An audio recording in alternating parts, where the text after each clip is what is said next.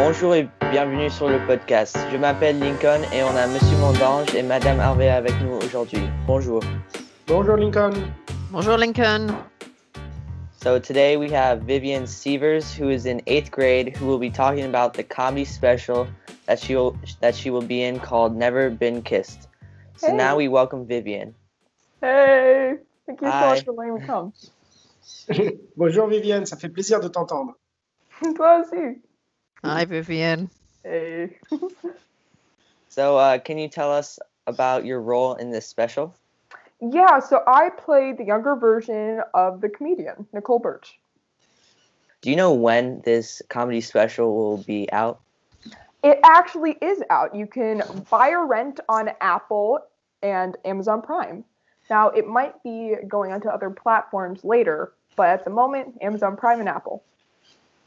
Et on te voit beaucoup dans le film Oui, tu vois moi pour, je pense, 10 ou 13 minutes. Oh wow. Oui.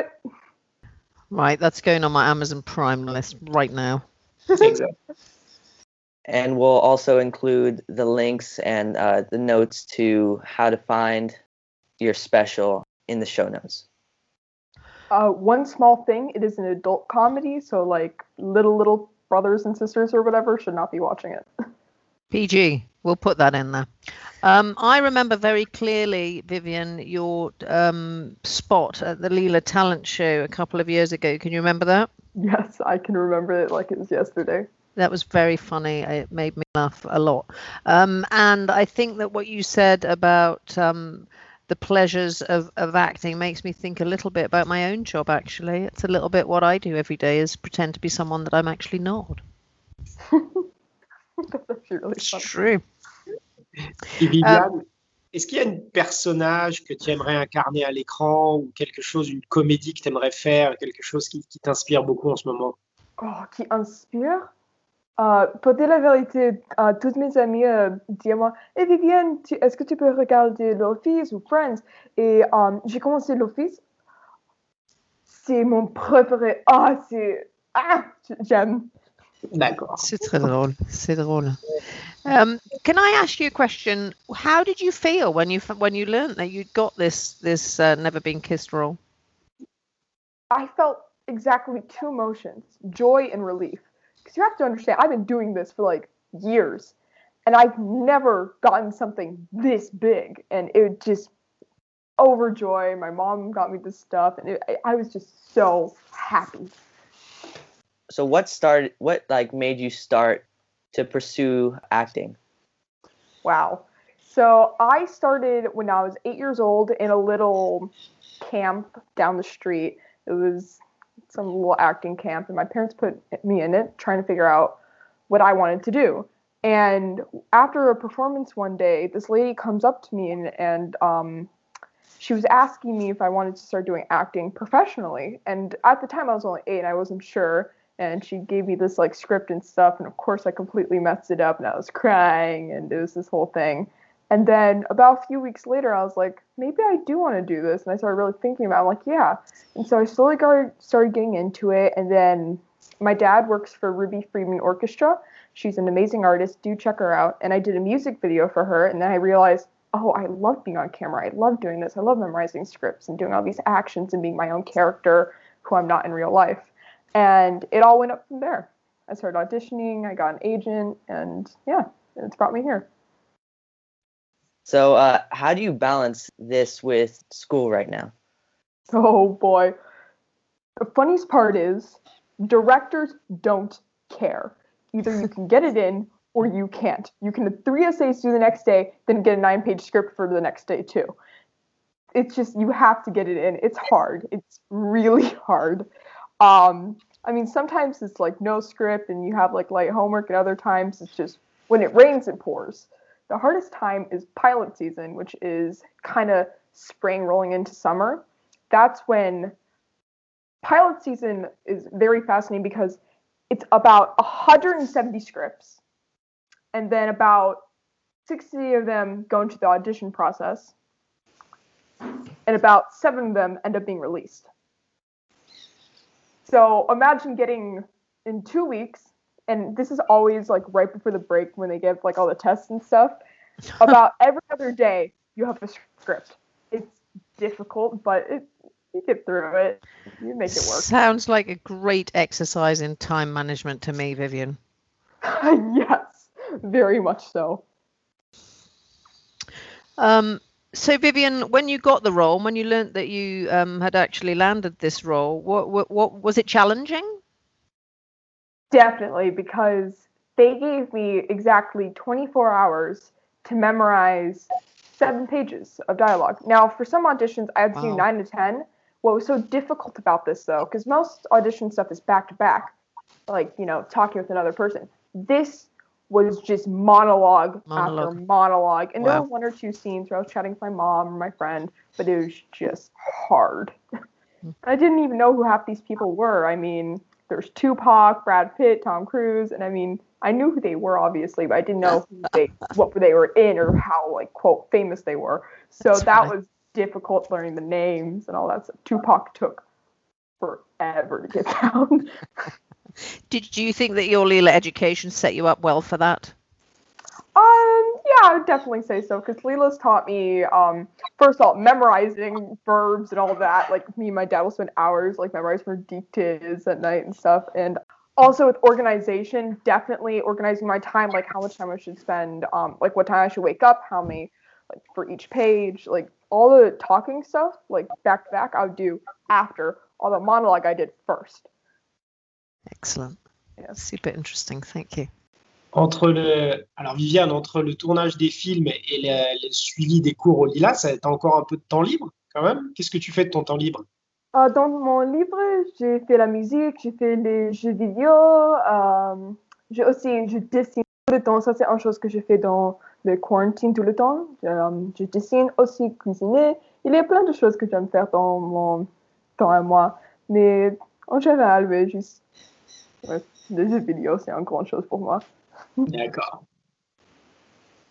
Alors, le projet, ton projet vient de se terminer. Est-ce que tu en as un autre qui va bientôt commencer? Uh, Il y a une chose qui va être, qui a juste fait uh, relancer. Uh, c'est un short film pour un film festival qui s'appelle um, Truth Be Told. Et tu peux trouver sur YouTube et YouTube. D'accord, bah, tu m'enverras ça. Ouais. And uh, so I know a lot of actors and actresses always have a way to try to promote themselves. Um, do you have anything that you would like to share with us so that people can uh, see what you're up to and with acting? Mm-hmm. Uh, to keep up with me, do follow me on Vivian on Instagram, Vivian Bell Sievers. Um, Bell has two L's, and yeah, that's about all I've got at the moment. Uh, last question uh, from me: If you could be, uh, if you could work with any actor or actress, uh, who would it be? Oh, I've never thought about that. Oh. Oh man, that's actually a really hard question. Uh, if you want me, th- I think I would do Dolly Parton. She's um, me and my parents the other day. We watched the movie um, Steel Magnolias. Mm-hmm. I loved that movie. I've also seen her live at the Hollywood Bowl. I went to her meet and greet. I'm just a huge fan, and I think working with her in a movie, in a southern movie or something like that, would be very fun, and I think it'd be very enjoyable. Il y a un film avec elle qui s'appelle Dumpling, je crois, qui est très marrant aussi. Je te conseille de le regarder. Thank you very much for coming on today, and uh, hopefully we can see you soon. Oh yeah, definitely. Thank you. No, thank you guys for letting me come. I had a great time. Merci, merci Viviane. Way to go, Vivian. Thank you. See you soon, we hope. Yes, definitely. Et tu m'envoies le truc que tu viens de me dire là, je suis curieux aussi. Oui, oui. C'est une petite chose. Donc, Monsieur Mondange, il y a quoi sur le programme pour euh, la semaine à venir?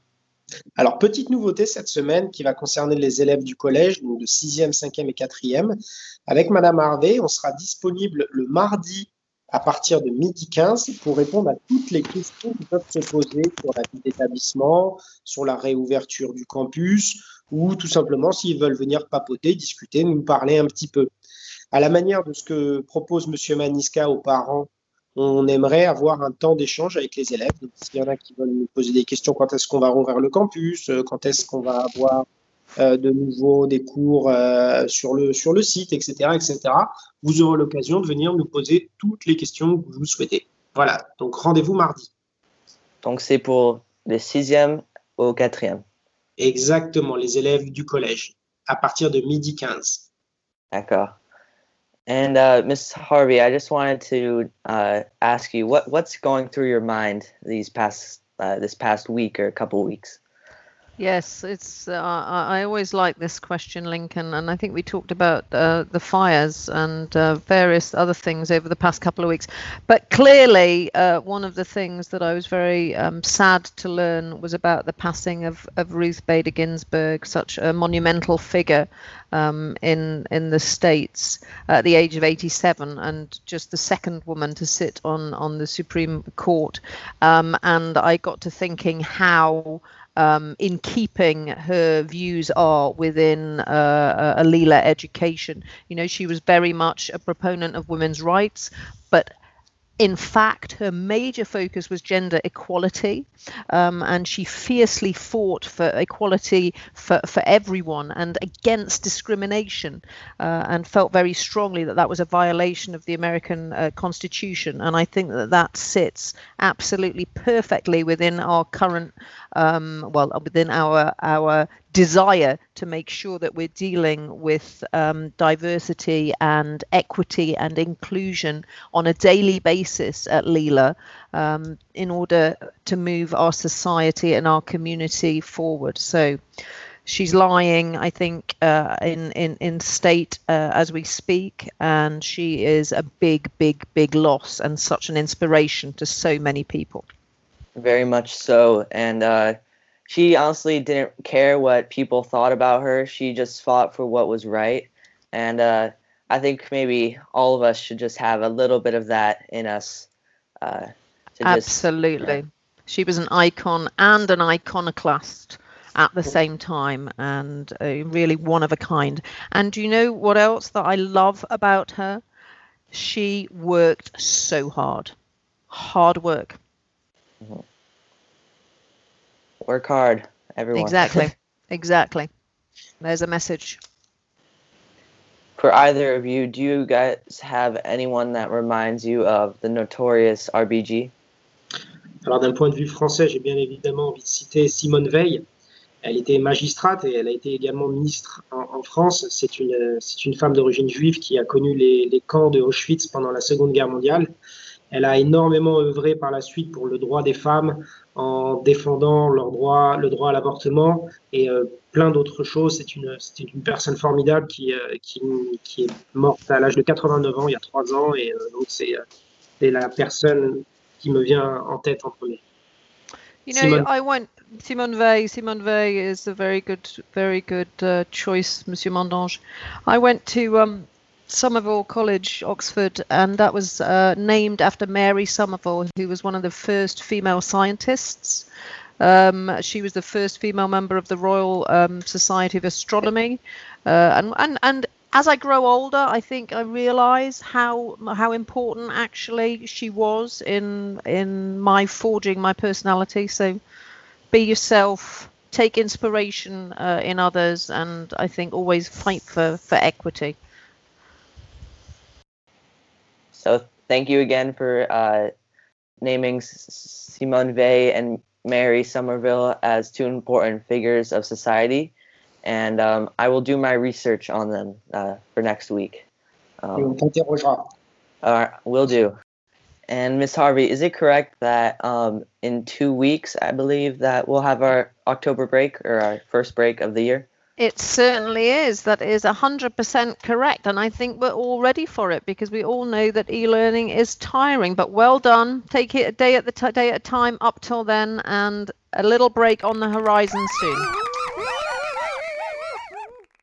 Thank you again to Vivian for coming on today and uh, letting us know about her uh, comedy special that she'll be participating in. And um, I hope to see you all next week. À la semaine prochaine, Lincoln. Us too, Lincoln. Take care. You too. À la semaine prochaine.